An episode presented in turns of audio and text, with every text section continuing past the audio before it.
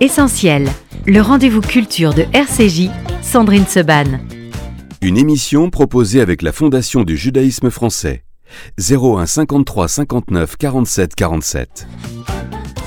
Merci d'être euh, avec nous sur RCJ ce matin. On va parler de Victor Hugo et on va parler des maisons euh, de Victor Hugo avec son directeur Gérard Audinet. Bonjour. Bonjour. Merci d'être euh, avec nous, directeur des maisons de Victor Hugo, à la fois celle de Paris et celle de Guernesey. On va parler peut-être un petit peu plus de celle de, de, Paris, mais pourquoi pas aussi aller à Guernesey.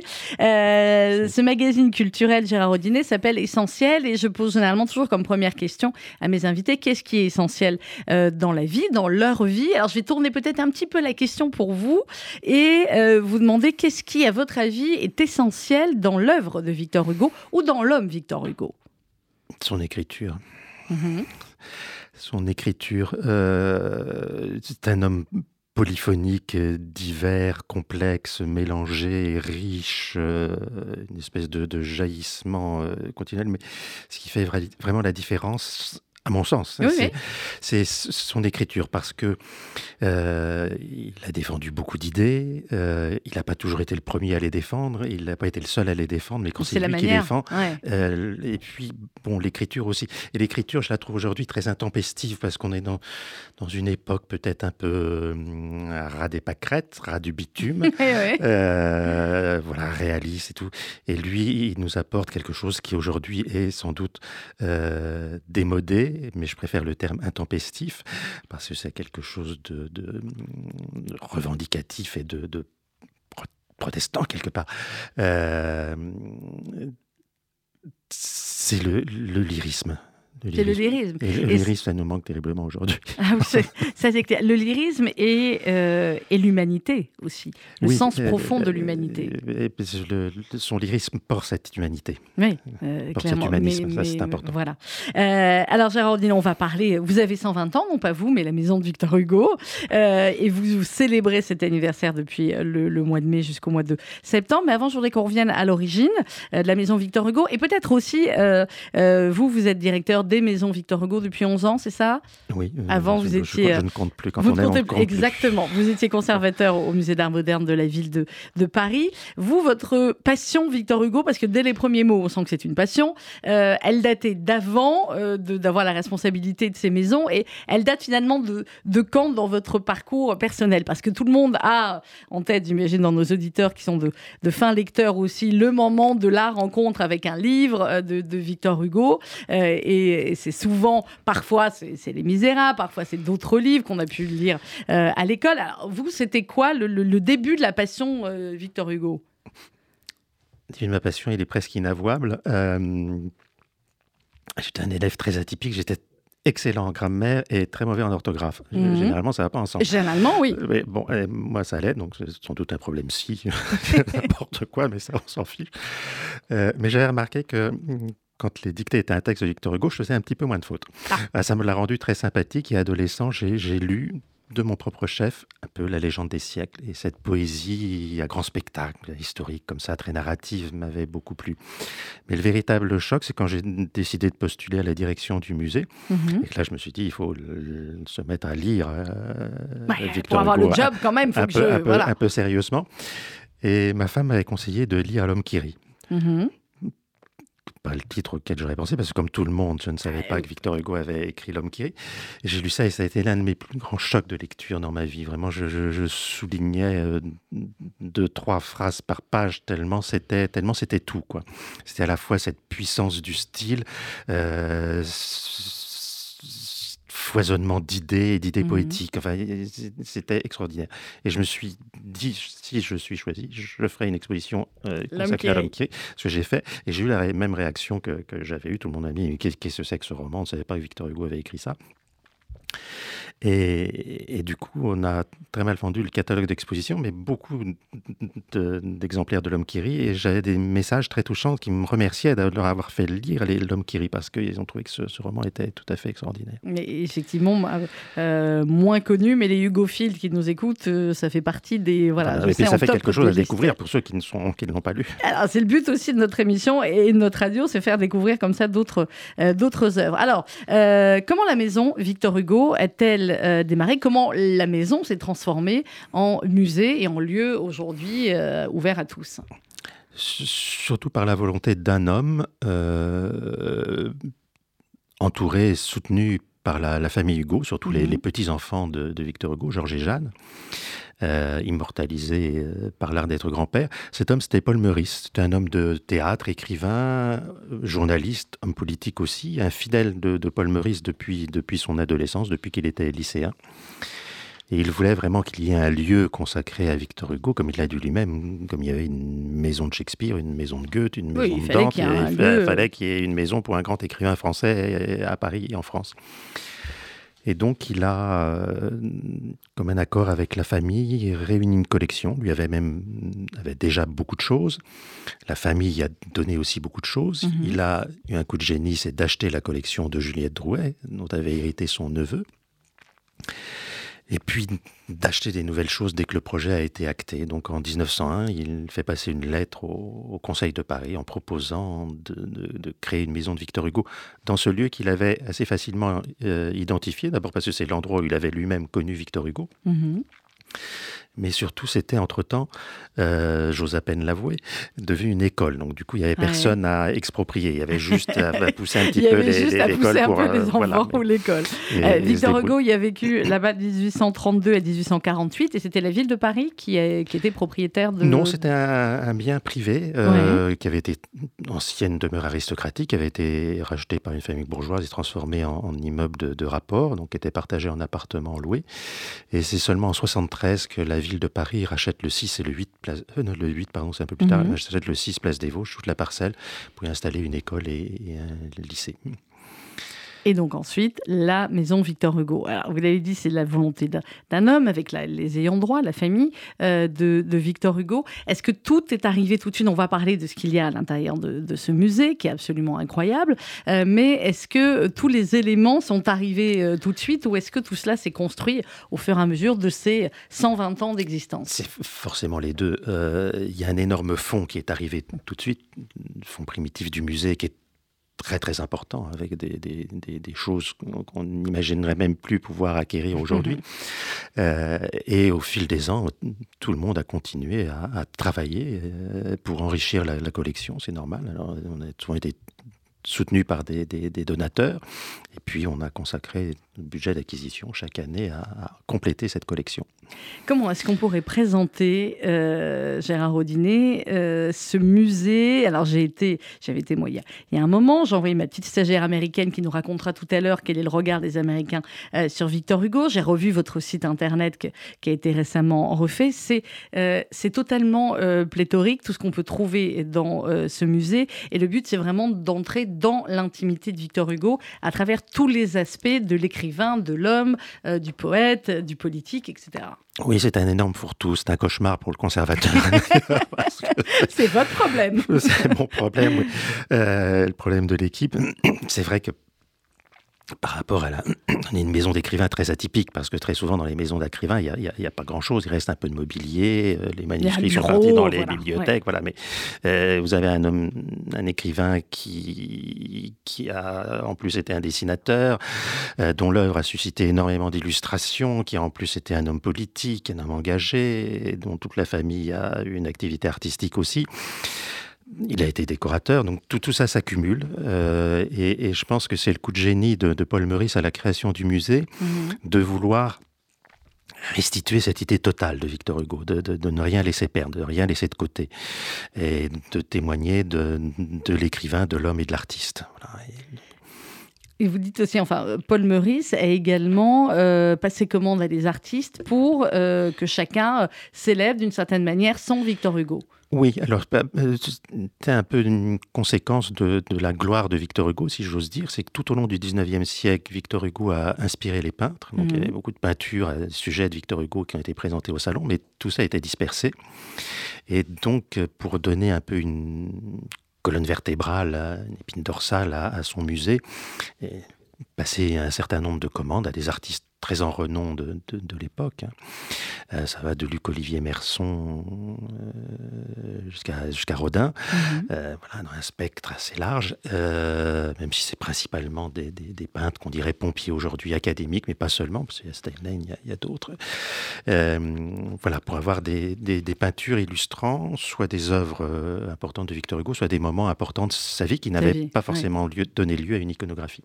Et ce qui est vrai, c'est que c'est l'un des écrivains dont on a l'image euh, qui nous vient le plus immédiatement. Je suis sûr qu'il y a des, euh, des tas d'autres écrivains français extrêmement connus dont on n'a pas tout de suite l'image, la photo, le visage. Hugo, vous demandez autour de vous, euh, voilà, de manière très prosaïque, quelle tête il avait. Tout le monde est capable de vous dire quelle tête avait Hugo. Sa, tête âgée, un peu moins sa tête, jeune, parce qu'il n'a pas toujours été barbu et vieillard. il a été un très beau jeune homme blond.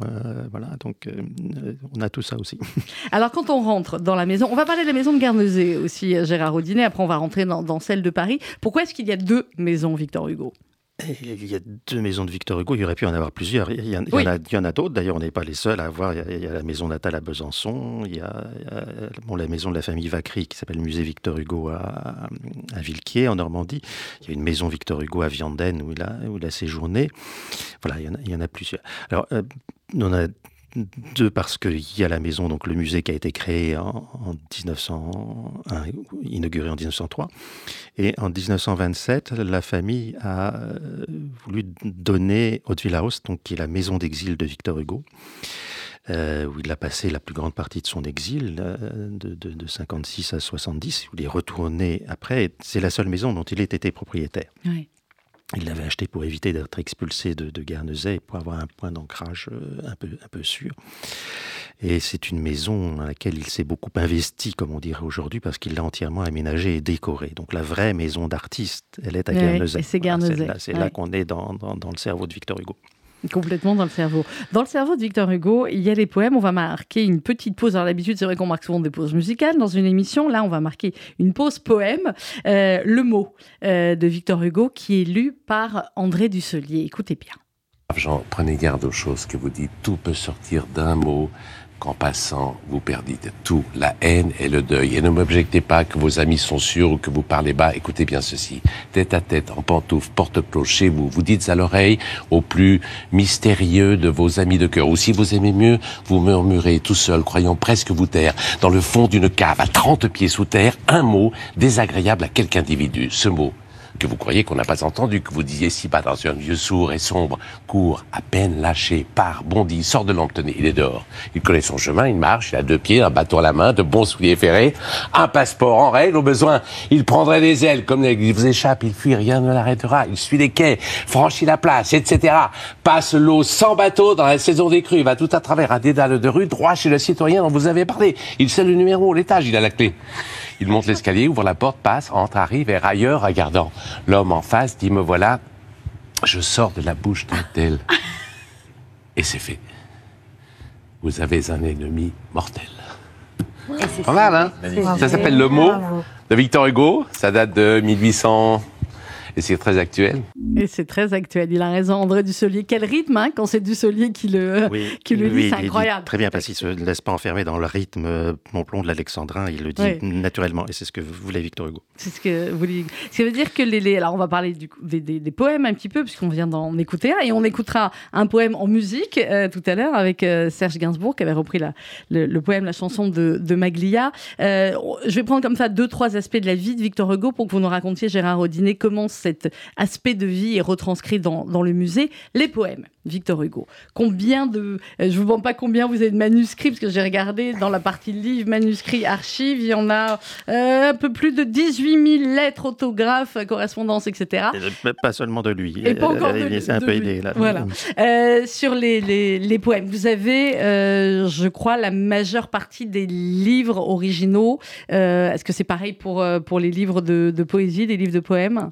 Oui, alors euh, nous n'avons pas les manuscrits des œuvres littéraires de Victor Hugo, à quelques exceptions près. Ça, Victor Hugo les a légués lui-même à la Bibliothèque, nationale. Mais on a quelques, des choses qu'on appelle les copeaux. Mhm. Euh, c'est très joli. Ça vient de son, grand-père était menuisier, donc euh, voilà, ça sent la menuiserie, ça sent le bois. Ce sont ses premières notes de travail. C'est tout à fait fascinant. Des fois, c'est très beau parce que c'est des bouts de papier qu'il récupère à droite et à gauche, des enveloppes qu'il déchire, qu'il ouvre. C'est ses premières notes. Donc c'est la naissance de l'écriture. Ça en a quelques quelques-uns pour des textes divers, dont certains poèmes d'ailleurs. Et sinon, il y a une bibliothèque à l'intérieur du musée, bibliothèque qui a un statut de lecture C'est très belle, hein Voilà, qui est, belle, euh, qui est ouverte alors plutôt aux chercheurs, hein, c'est une bibliothèque quand même très spécialisée et en grande partie patrimoniale. Et là, oui, on a pratiquement toutes les éditions originales de Victor Hugo, les éditions des œuvres complètes, et puis des exemplaires très rares, des exemplaires truffés, comme on dit dans le mhm. jargon des bibliophiles, c'est-à-dire remplis de, de, documents originaux par les, par les collectionneurs d'autrefois. Voilà, donc ça c'est la partie peut-être que ne voit pas trop le public. oui, parce que, c'est plutôt les chercheurs pour la bibliothèque. Oui, et puis parce que le musée, justement, par la nature de ses collections, est devenu plutôt le musée de Victor Hugo par l'image et par l'objet. Mhm. Alors justement, on le disait, 120 euh, ans euh, pour la maison Victor Hugo. Il y a donc cette exposition anniversaire euh, autour de ses collections qui a démarré le 10 mai, qui va continuer jusqu'au 3 septembre. ce parcours de ces 120 ans, comment est-ce qu'il est conçu? Comment vous l'avez conçu, Gérard Audinet, avec les, différents autres conservateurs? Alors, on a voulu conduire l'exposition à peu près sur les deux étages. Alors au deuxième, c'est un peu compliqué parce que c'est l'appartement de Victor Hugo, très sanctuarisé. Mhm. Euh, mais il y a quelques vitrines où on peut glisser des choses, rajouter un peu quelques. Donc, le parcours principal, il est au premier étage, qui est l'étage dévolu aux, expositions permanentes. Et là, bon, on a une première salle qui rappelle, c'est normal quand on fête son anniversaire, comment on est né, voilà, comment le musée a été créé puis euh, une salle consacrée un peu justement à ces commandes de Paul Meurice que vous, que vous évoquiez, parce que ce sont de, très belles œuvres. Un certain nombre sont dans le parcours permanent des collections, mais pas toutes, donc c'était l'occasion de sortir les, autres des réserves. Ensuite, on a consacré cette salle trois œuvres de Victor Hugo, euh, Notre-Dame de Paris, Les Burgraves, qui sont une pièce de théâtre peut jouer, mhm. et euh, Les Misérables, qui sont bien connus, pour montrer justement la diversité de nos collections et la façon dont elles se sont complétées dans le temps. On a, donc, on a à chaque fois des manuscrits, des documents, des illustrations dès la publication et puis des illustrations contemporaines, euh, des choses très diverses, des dessins, de la peinture, du des mhm. sculptures. Des photos, du mobilier, des manuscrits, des objets. voilà, c'est de montrer cela. Près, de, près, de, près de 70 000 œuvres et dessins. C'est ce que dit votre site internet. Je ne les ai pas comptés moi-même. Je suppose que vous non plus. Euh, si là-dedans, on a dû compter la bibliothèque et puis un peu de, tout ce qui se trouve à Hauteville. Alors ça, dépend aussi comment on compte parce que c'est toujours un peu compliqué. Vous avez un album, vous comptez un pour l'album ou vous comptez vous 25 pour les, dessins. Donc mais bon, quoi qu'il en soit, c'est invraisemblable. De toute façon, oui. euh, mais c'est formidable parce que c'est des choses qui, qui, se complètent, qui se renvoient les, les, unes vers les autres. Et Bien sûr. On peut faire des, des parcours et des choses amusantes. Donc le parcours, on commence par euh, l'entrée et puis... Euh, voilà, donc il y a cette salle où... Voilà, sur, Notre-Dame, les, biographes et les Misérables, des, des choses. Elle a une, citer une œuvre en particulier, celle que tout, le monde veut voir parce que tout le monde la connaît. C'est sans doute l'une des œuvres les plus reproduites au monde. C'est la, la, fameuse Cosette de Bayard. Non pas que ce soit le dessin qui soit euh, reproduit, mais l'utilisation qu'on en a faite pour la comédie musicale. Mais oui, il a fait l'affiche de, de le, dessin qui est à l'origine de cela. pardon. Ensuite, j'ai voulu me faire plaisir parce que finalement, on fait bien les choses quand on se fait plaisir. Mhm. J'ai fait une confrontation de deux séries de, gravures euh, sur des œuvres pas forcément les plus connues de Victor Hugo, mais c'est parce que j'ai toujours cette espoir de faire découvrir des choses encore aux gens. Parce que vous-même, vous en découvrez encore. Oui, puis c'est voilà, j'aime bien euh, pousser un peu les gens, les faire euh, sortir des sentiers battus, leur montrer des choses qu'ils ne connaissent pas. Je pense que c'est notre mission quand même, cette mission de découverte. On, la partage sur cette antenne, vous pouvez y aller. Euh, donc, les, les, une sorte de mariage de, la carpe et du lapin, confronté des les, les de Jean-Paul Laurence, qui pour tout le monde est le prototype de l'artiste pompier, une illustration qu'il a fait d'un poème qui s'appelle Le Pape. Et puis, en face, euh, les aquatins d'un artiste qui représente la modernité, Émile Bernard, qui a été un ami de Gauguin, euh, et puis qui a poursuivi sa voix après, euh, sur la fin de Satan, un étonnant poème. En fait, j'aimais bien cette confrontation parce que ça brouillait un peu les pistes finalement. Euh, Jean, Jean-Paul Laurence, il est, il est, il est euh, plus moderne qu'on le croit. Euh, Émile Bernard est très, très efficace. Et, cette salle, et puis il y a aussi des, quelques dessins de, Jean-Paul Laurence sur la fin de Satan. la fin de Satan, justement, j'ouvre une parenthèse, qui a été jouée là au théâtre. Oui, alors c'est une belle aventure. Alors j'aurais aimé la, la reconduire, la reproduire, mais malheureusement, ça n'a pas été possible parce que des fois, c'est un peu compliqué. Mais c'était euh, Christine Guénon, qui est une actrice que je trouve absolument formidable, euh, qui fait souvent des spectacles seule en scène. Donc, elle avait fait une, adaptation. Donc, c'est chaque fois rien que le texte de Victor Hugo. Elle ne rajoute pas un mot qui ne soit pas de Victor Hugo, mais elle coupe mhm. des passages pour qu'on ait une narration. Elle avait fait une adaptation de L'homme qui rit, donc forcément, était cher et c'est comme ça que je l'avais rencontrée. Et puis après, elle est revenue me voir en me disant qu'elle avait envie de faire, sur le même principe, spectacle sur la fin de Satan. Et qui, un peu, qui là aussi n'est pas extrêmement connu, la fin de Satan. Oui, mais c'est un texte qui est complètement ahurissant. Visionnaire. Euh, c'est dans, dans, le grand spectacle. Euh, c'est la Bible réécrite par Victor Hugo. Donc, assez... donc effectivement, l'œuvre originale, on va dire, est assez connue, mais le fait que Hugo l'ait réécrit comme ça, c'est moins connu. Et, et, elle a fait une sélection de, de, de, vers comme ça dans la partie hors de la terre, c'est-à-dire la chute de Satan, mm. et puis c'est puis en fait, le, Satan qui, qui n'arrive pas à digérer le fait qu'il ait été puni par Dieu et qui n'arrive pas jusqu'au bout à haïr Dieu et qui finalement a besoin d'aimer Dieu, a besoin de l'amour de Dieu.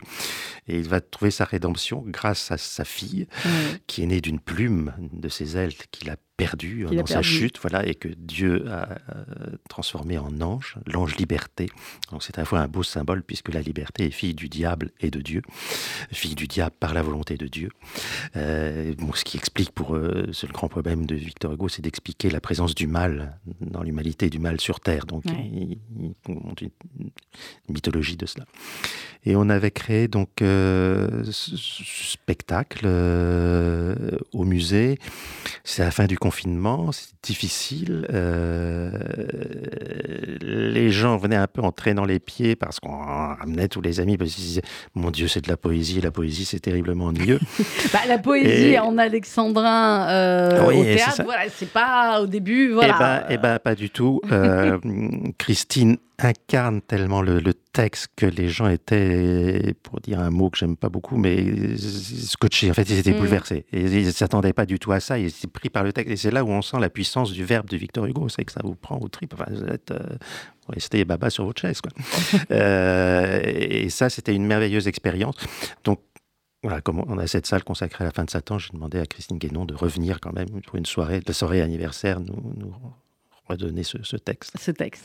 Euh, vous disiez il y a un instant ce qui est, fondamental, essentiel dans, le questionnement de Victor Hugo à travers toute son œuvre, c'est la question du mal. Pourquoi euh, le mal? Et euh, je vais sélectionner également en extrait à écouter pour nos auditeurs le fameux discours sur la misère. Écoutez-le, c'est un texte qui est évidemment là très connu, mais qu'on ne peut à chaque fois que écouter, réécouter, et vous allez encore découvrir des mots nouveaux peut-être ou, ou encore d'autres sensations. Messieurs, je ne suis pas de ceux qui croient que l'on peut supprimer la souffrance. La souffrance est une loi divine. Mais je suis de ceux qui pensent et qui affirment que l'on peut détruire la misère.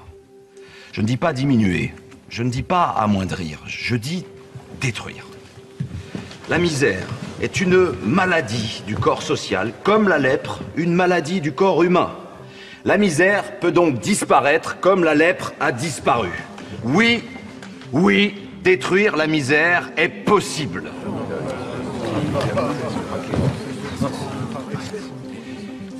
Et nous devons y songer sans cesse gouvernant comme législateur. Car en pareille matière, tant que le possible n'a pas été fait, le devoir n'est pas rempli.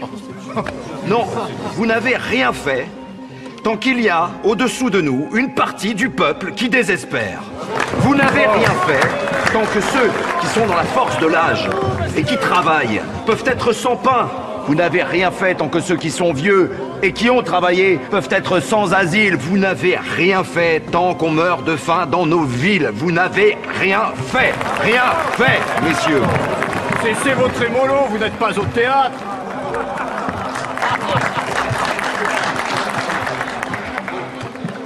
Aussi, messieurs, je ne peux vous laisser affirmer que dans les temps de troubles comme ceux que nous vivons, la force est tout. Et que toute mesure sociale serait du socialisme déguisé. On n'a jamais dit cela C'est de la calomnie Silence S'il vous plaît, silence Une société de progrès, messieurs, ne peut reposer sur la souffrance publique, sur un système d'aumône qui dégrade celui qui la reçoit. Il faut, il faut remplacer l'aumône par l'assistance qui fortifie celui qui en bénéficie.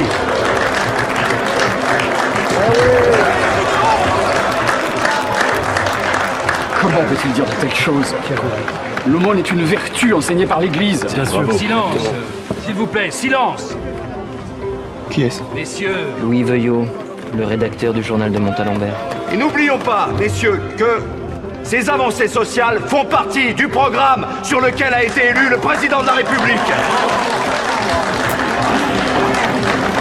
Alors évidemment, extrait d'un film sur Victor Hugo. Grosso modo, si on l'adapte à aujourd'hui, euh, Gérard Audinet, euh, il parle des travailleurs pauvres, il parle des difficultés des euh, personnes âgées avec des petites retraites, il parle du RSA, il parle des aides sociales.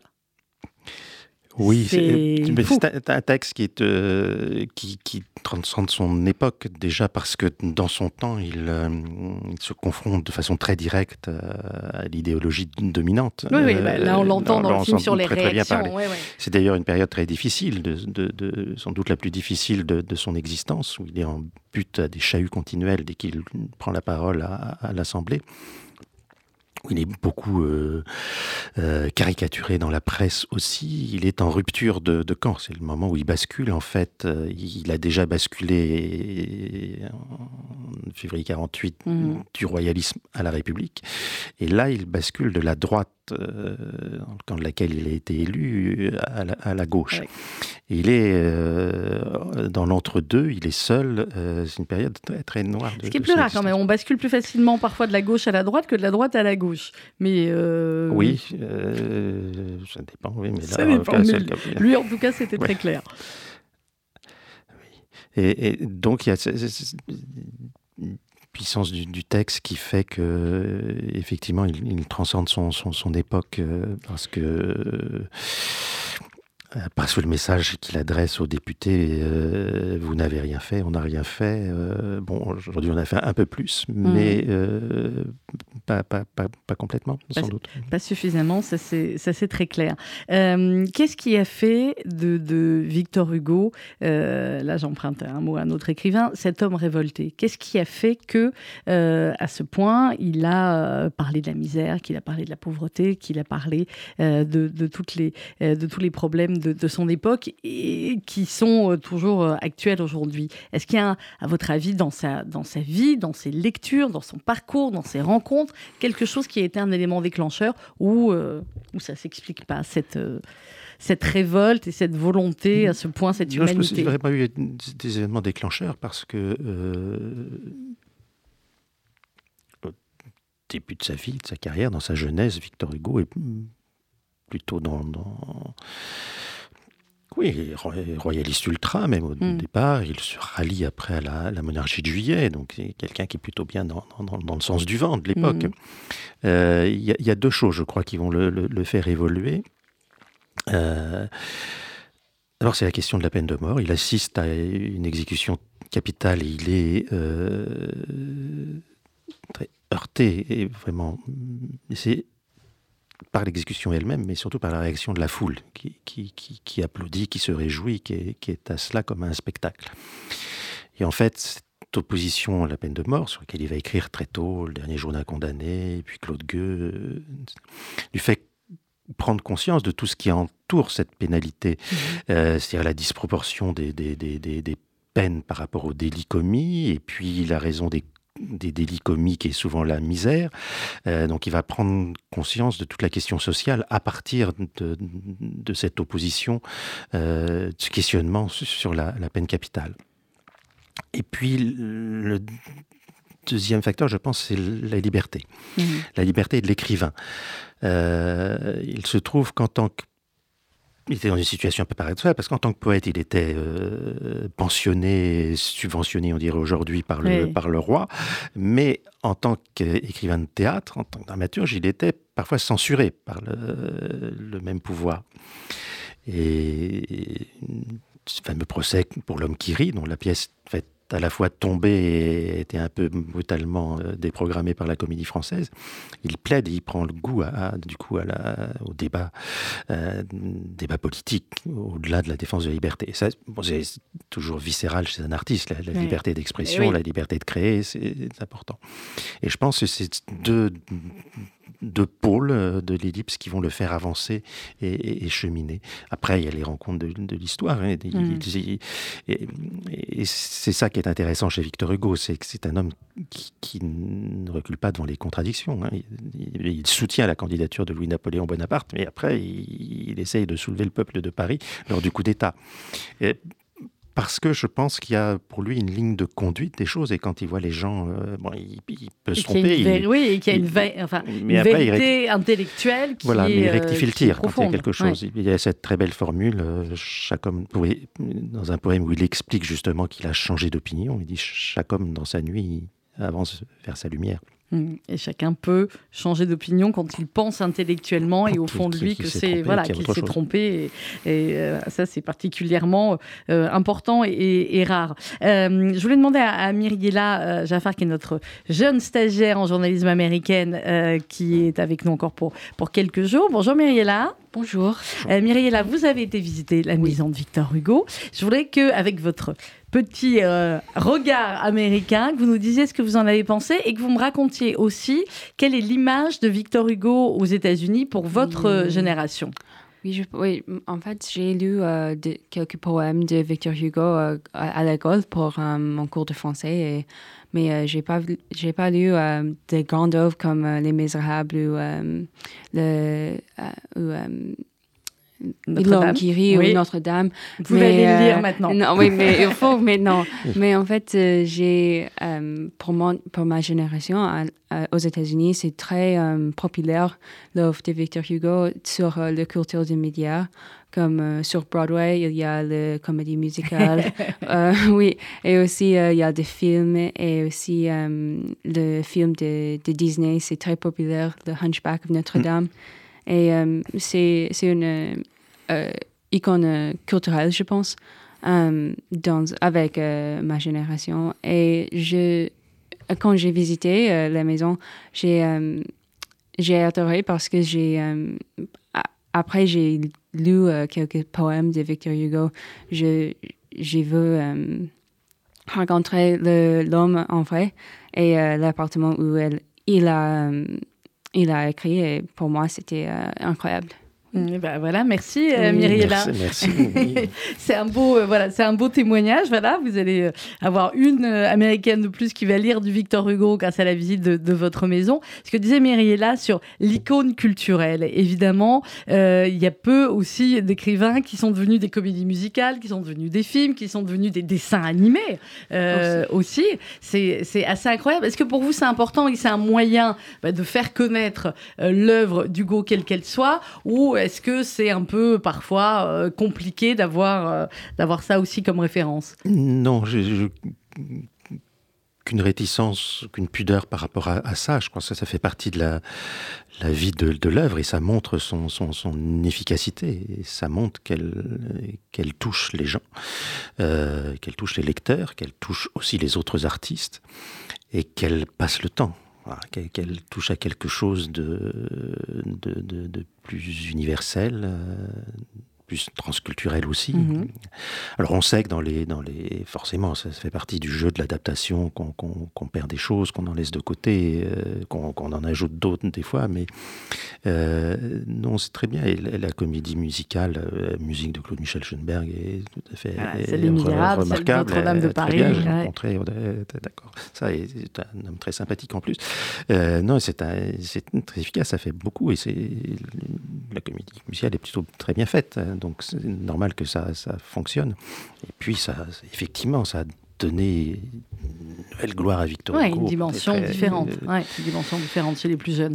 Euh, qui vient aujourd'hui à la maison, dans les maisons Victor Hugo? Euh, Est-ce que les Américains, pour les Américains comme Myriella, c'est un passage obligé? Est-ce que c'est euh, très connu à, l'étranger dans les parcours touristiques? Oui, si j'étais provocateur, je dirais que tout le monde vient à la maison de Victor Hugo, sauf les Parisiens. Vous voulez que je vous dise? Je suis entièrement d'accord avec vous et c'est terrible. Voilà. C'est terrible de, de, se dire qu'on connaît euh, aussi mal parfois notre ville et nos musées. Oui, euh, je, pense qu'il y a un problème d'image et d'identité. Bon, alors, euh, ma prédécesseur Daniel Ménari avait lutté contre ça. Moi aussi, depuis 12 ans, 12 ans, je, lutte contre ça avec les expositions. On sait que les Parisiens ne vont jamais au musée pour voir les collections, très peu, mais pour voir des expositions. Donc, on, fait des expositions. Mais enfin, ils disent une exposition à la maison de Victor Hugo. Bon, c'est pas une surprise, on peut attendre la suivante, elle sera aussi sur Victor Hugo. Euh, puis, puis c'est une, exposition littéraire, donc ça doit être très ennuyeux. Même quand on avait fait Héros Hugo, on se dit généralement avec le sexe, ça marche toujours. Euh, le sexe, l'argent, le pouvoir. Ça, euh, même nous, ça a marché moyennement. parce que c'est des gens, une, une image sans doute du lieu, une image touristique. En fait, c'est fait pour les touristes. Euh, eh bien non, c'est fait pour les touristes et les Parisiens. voilà, c'est fait du moins quand ils arrivent à se garer place des Vosges. c'est fait pour tout, pour tout le monde. c'est fait pour tout le monde. Donc c'est vrai qu'on a, euh, comme le Louvre, 70 à 75 de, de, mm. visiteurs qui sont des, des touristes étrangers, beaucoup de scolaires aussi. Et puis bon aussi les, les, Parisiens, enfin les, les, Français, des, on ne doit pas dire province, de région région, les, départements, comme on disait au 19e siècle, euh, voilà, qui viennent aussi. Euh, voilà, quelques Parisiens. Donc les Parisiens, profitez-en, c'est Place des Vosges. Oui, en plus c'est gratuit pour les collections permanentes, comme tous les musées de la ville de Paris. Donc l'appartement de Victor Hugo avec la vue sur la Place des Vosges, vous le visitez gratuitement. En plus, il y a plein de, choses extraordinaires. Ça, puis ça plaît beaucoup les enfants parce que c'est comme un palais pour eux. Mais oui. Euh, et puis les expositions, celle de nos 120 ans est gratuite, les autres sont payantes mais pas très chères. On essaye à chaque fois de faire découvrir soit un aspect de Victor Hugo, soit des peintres qui lui ont été proches ou qui l'ont fréquenté. Voilà, ça fonctionne en fait, fonctionne en fait comme un vrai musée beaux-arts en quelque sorte, euh, et, très peu comme une maison d'écrivains. On va marquer une pause musicale, Gérard Audinet. Euh, Gainsbourg a chanté Victor Hugo. Je me dis que vous, vous le saviez, mais alors moi, vous voyez, je l'ai découvert en préparant euh, l'émission.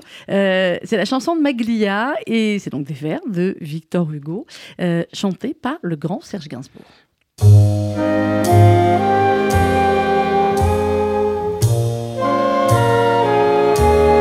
Vous êtes bien belle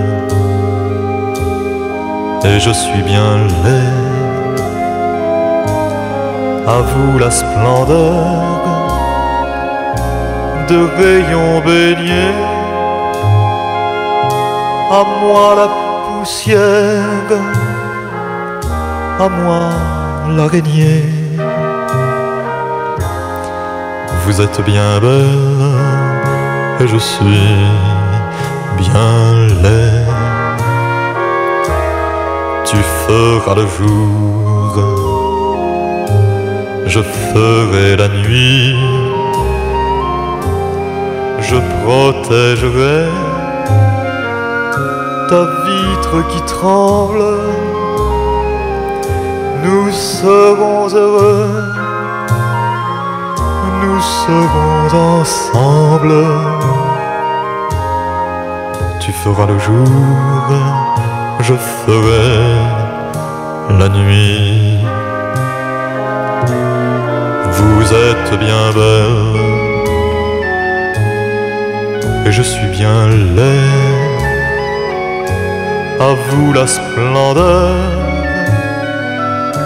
de rayons baignés, à moi la poussière. À moi l'araignée.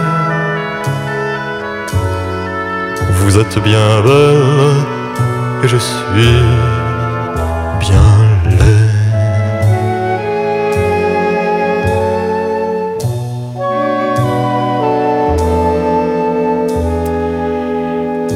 Chanson de Maglia, vers de Victor Hugo, mis en musique et interprété par Serge Gainsbourg. Je trouve ça incroyable, fait par Gainsbourg. Oui, le, le- le- alors le personnage de Maglia, tout le monde ne le sait peut-être pas, c'est un personnage que Victor Hugo euh, il l'utilisera pas vraiment dans une œuvre, mais il y a plein de fragments, Mhm. de projets, de poèmes, de pièces comme ça qui, qui, qui font intervenir Maglia. C'est dérivé d'un d'un personnage euh, de caricature qu'on trouvait beaucoup dans les estampes de l'époque, qui s'appelait Mailleux. Ouais. Et Mailleux était un- une sorte de vieillard euh, petit bossu, euh, très laid, euh, pourquoi Gainsbourg le dit dans la chanson, euh, et, et- et très libidineux, qui aimait beaucoup les femmes.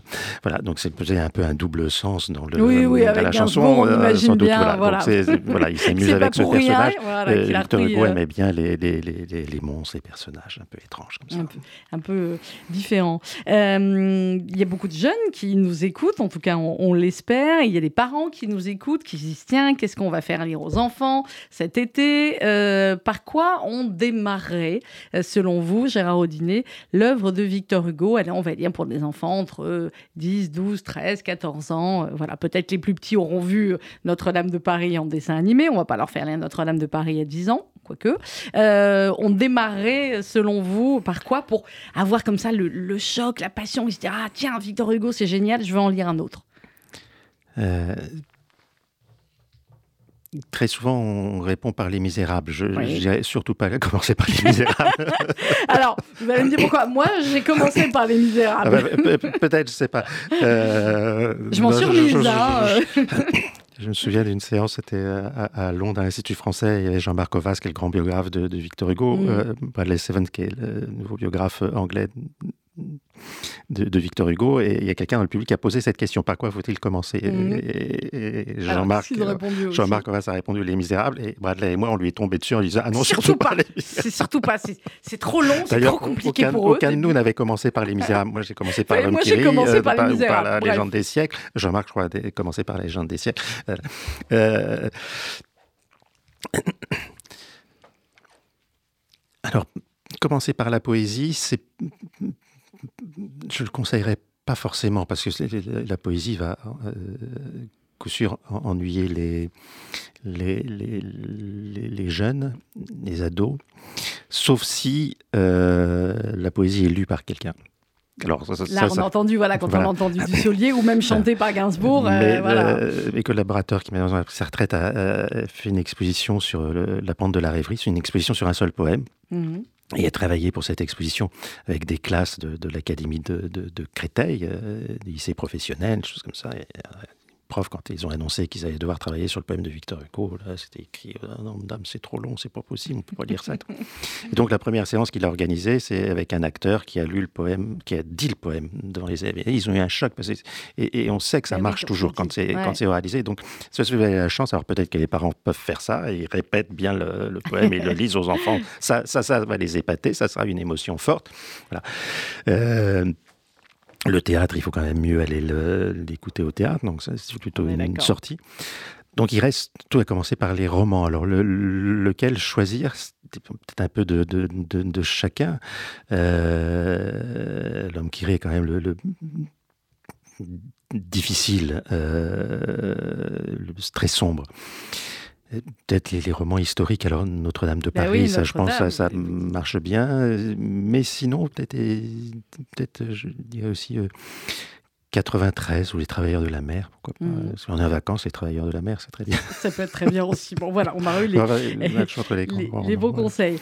Euh, Gérard Audinet, euh, Victor Hugo meurt en 1885. J'ai revu le fameux euh, reportage de nos confrères de, de- de France Culture qui racontait la, la- la mort, les obsèques de Victor Hugo.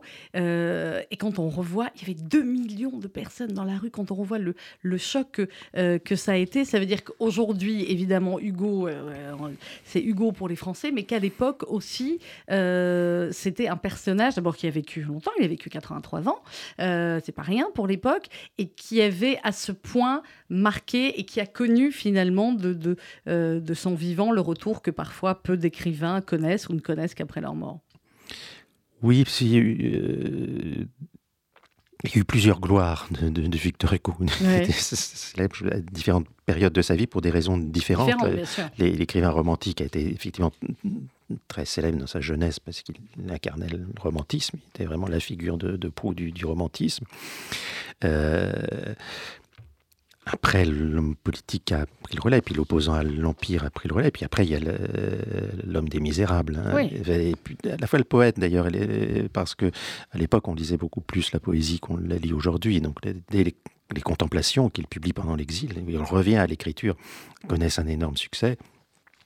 L'art d'être grand-père, tout le monde lira plus tard l'art d'être grand-père dans les années 70 euh, et apprendra des poèmes par cœur. Euh, après, Victor Hugo est quand même utilisé en quelque sorte par la Troisième République. Alors ça- ça Ouais. se fait pas tout de suite parce qu'il y a une traversée du désert en fait quand il revient en France. Euh, il y a l'épisode de la Commune. Euh, il est considéré comme un responsable idéologique et un sympathisant de la, de la commune, alors qu'il n'était pas à Paris à ce moment-là. Et c'est vrai que c'est quelque chose qui le divise lui-même, parce qu'il est d'accord avec certaines revendications des, des communards, mais pas, Pas avec avec, toutes. pas avec Mm. les, les incendies et la destruction de tas de choses. Et les assassinats. Euh, donc c'est une expérience douloureuse. Et puis il y a ce combat pour la- l'amnistie.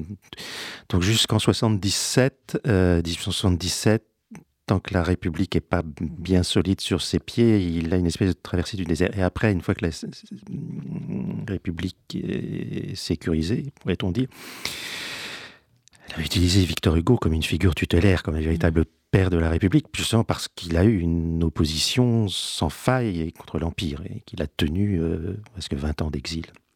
Et donc, on va avoir des célébrations de Victor Hugo régulières, la fête pour ses 80 ans, les funérailles vont entrer dans le.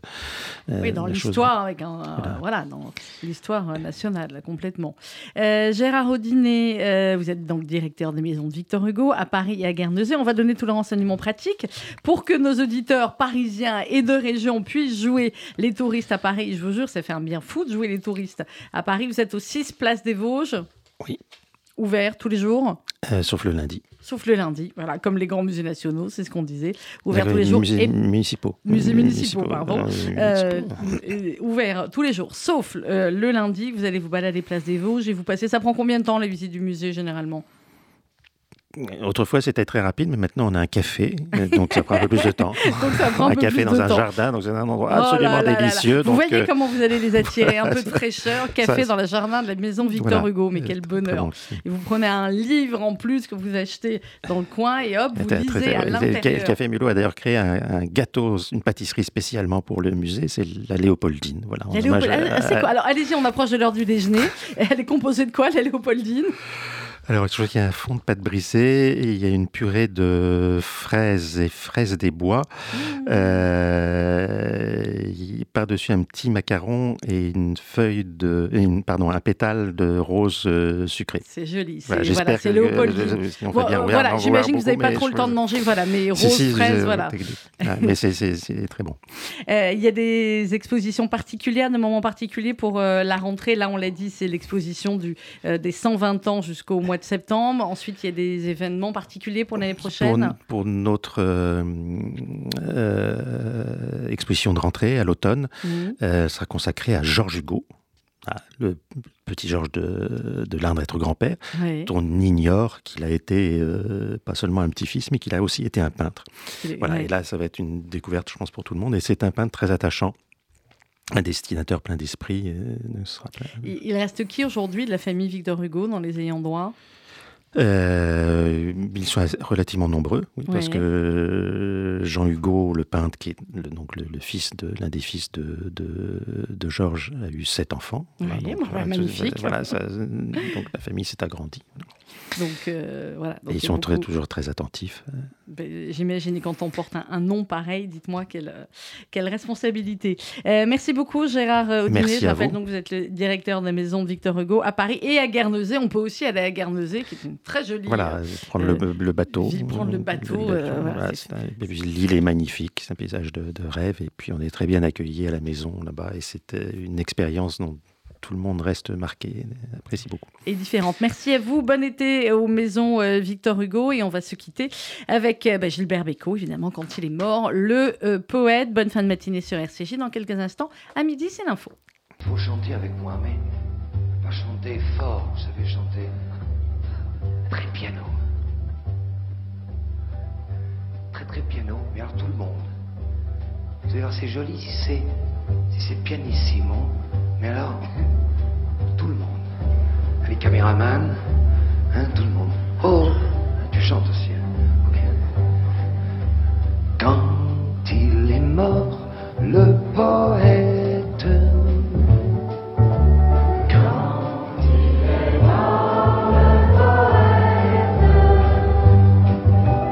tous ses amis,